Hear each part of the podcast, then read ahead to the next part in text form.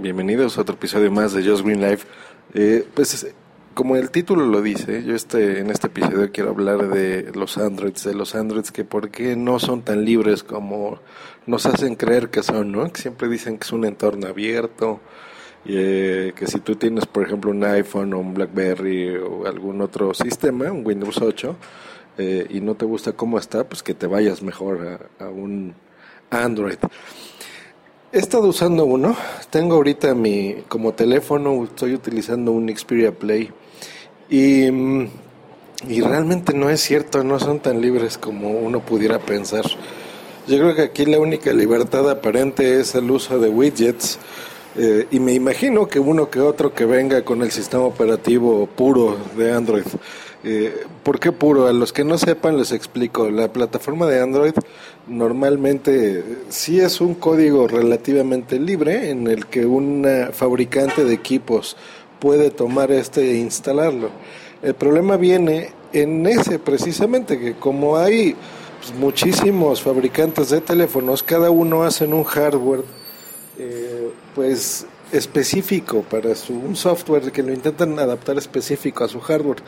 Por ejemplo, no todos tienen la misma cámara, no todos tienen los mismos botones, no todos tienen la misma pantalla, la misma capacidad de almacenamiento de pantalla, etcétera. En el caso de este, por ejemplo, el chiste es que tiene los eh, pues como, como si fuera un control de un PlayStation viejito, más bien como de un PlayStation portable, ¿no? De un PSP.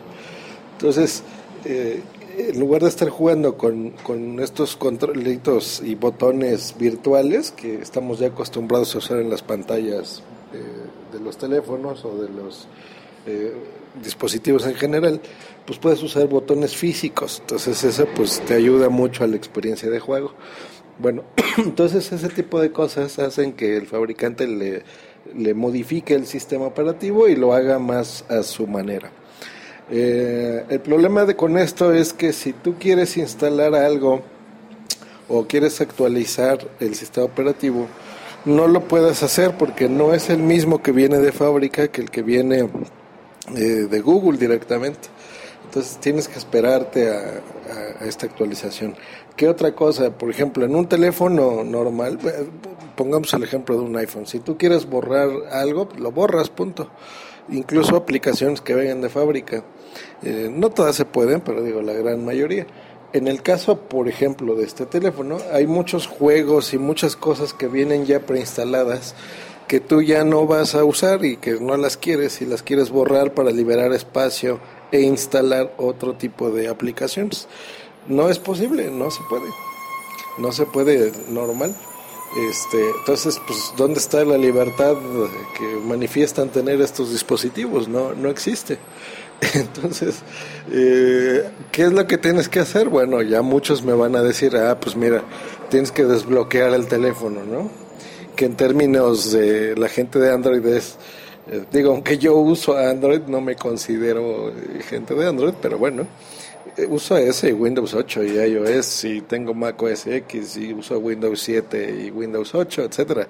Tengo infinidad de equipos, pero siempre me considero que iOS es la mejor plataforma móvil. Pero bueno, este, me van a decir aquí en términos de Android, ah, pues tienes que rutear el teléfono, ¿no? y luego tienes que instalarle eh, ROMs o rooms que he escuchado que así lo pronuncian, no sé exactamente la pronunciación correcta. Este, entonces tienes que ponerle esto. ¿Qué, es eso de root? Bueno, eh, como estos sistemas basados en Linux, tú, los que hemos usado este sistema sabemos que hay una hay un tipo de usuario que se conoce como superusuario, que ese es el, el digamos el administrador del software. El administrador de, ese sistema operativo pues tiene, eh, digamos, privilegios sobre el sistema en el que tú puedes ya controlarlo a tu gusto, como se supone que nos hacen creer que es un Android, que es una plataforma libre y que tú la puedes modificar. Es algo similar lo que sería hacerle jailbreak a los dispositivos de iOS, que es desbloquearlos para que tú puedas hacer más funciones. Entonces, en ese aspecto son similares, ¿no? Yo no veo esta famosa libertad de personalización y de muchas cosas. Pero bueno, la otra palabra que mollieron fue el room, que el room es estas como kernels, que son estas em, como sistemas operativos, digamos, modificados, que es lo que les decía del fabricante. Simplemente que aquí le puede mover mano no nada más una empresa de renombre como Sony o, Nokia o quien sea, este, sino cualquier usuario que tenga conocimientos y quiera modificar el sistema. Por ejemplo, hacer los, los iconos de cierta forma o tener estos gadgets de tal otra o configurar el sistema, por ejemplo, para que gaste menos recursos y tú puedas eh, optimizarlo para videojuegos, por ejemplo, eh, de alto rendimiento, si tu teléfono no es así de última generación. Eh, básicamente eso es un, un RAM, ¿no? O puedes hacer que el aspecto lo tenga como de este otro teléfono, o del que esté de moda, ¿no? Que se parezca a un Samsung Galaxy, o incluso que sea idéntico a un iPhone, etcétera, etcétera. Entonces, eso, eso sí, por ejemplo, es una ventaja, entre comillas, eh, de iOS que tú le puedes cambiar el aspecto. Aunque en iOS hay obviamente todas estas cositas también. Instalas estos temas eh, desde Cydia y, ahí puedes tú personalizar ¿no? con Winterboard, etcétera, etcétera. Entonces realmente ese es mi comentario, no es una plataforma tan libre como nos hacen creer. Necesitas conocimientos y me atrevo a decir que incluso es más complejo desbloquear un sistema Android que un iOS, ¿no? iOS hay, hay mucho software en el que antes, en, las primeras, incluso en la primera versión, yo me acuerdo que eh, desbloqueé uno con mi hermano que, que compramos en Estados Unidos eh, y, ahí sí era no era con el fin de modificar y cambiar muchas cosas, simplemente era el poder usar un producto que aquí en México no vendían, ¿no? Entonces, eh, esas eran cuando salían en AT&T, que en México pues no existe esa empresa. Entonces, lo que intentábamos era liberarlo para poder usarlo aquí con nuestros SIMs de, de Telcel, ¿no? Este, y aparte era un dispositivo que venía bloqueado, o sea, tú lo prendías y tenías que activarlo con tu operadora eh, celular, que en ese caso era ATT. Entonces, por ejemplo, eso nos llevaba a nosotros, incluso yo mismo, ser de estas primeras personas que hacían los jailbreaks. No sé, eh, todavía no existía ese término cuando hacíamos esto en los teléfonos por el 2007. Pero bueno, eh, ahora las cosas han cambiado. Yo sigo diciendo que hacer este tipo de cosas es, es malo, no, no es bueno no es una buena experiencia porque andar modificando cosas y andándole poniendo cosas de más, lo que vas a terminar haciendo es que tu teléfono, tu tableta o dispositivo va a acabar siendo muy lento y, no, va a funcionar correctamente porque estas ROMs pues no las testean, no las prueban a conciencia, ¿no? Entonces sí es un, software que tarde o temprano te va a dar lata.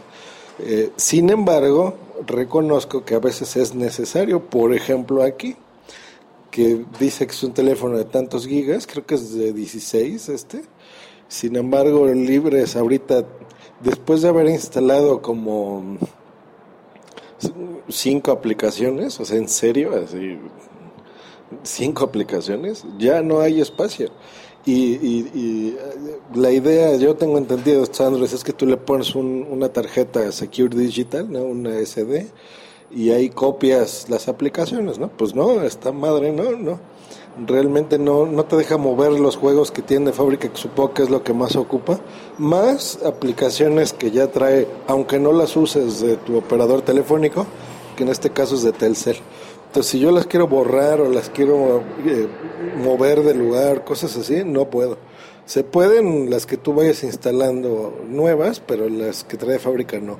Entonces, no importa que haya una tarjeta enorme donde tú le puedes copiar todo lo que quieras, simplemente no se puede.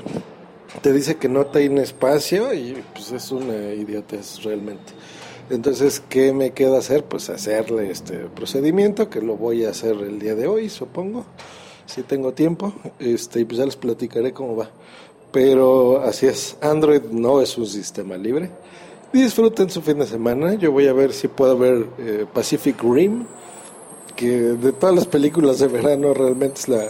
Pues, mira, le tenía fe a, muchas otras, pero me decepcionaron mucho. No, no he podido disfrutar del cine como yo quisiera en este verano.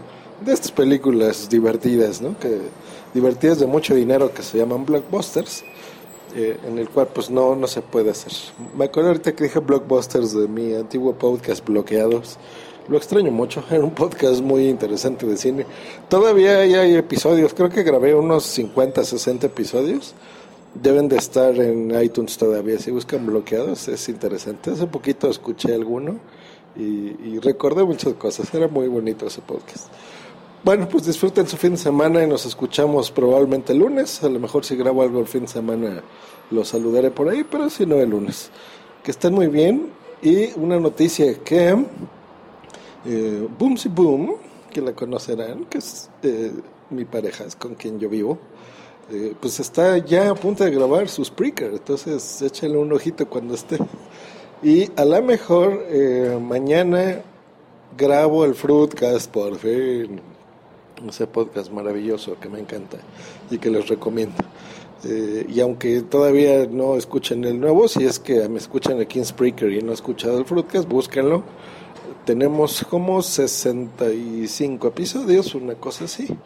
Este, y ese es un podcast de hace 5 años más o menos que le tengo grabando. Pues que, que se la pasen muy bien. Y aunque duró aquí ya un ratito esta grabación, eh, espero que no se hayan aburrido mucho. un abrazo, bye.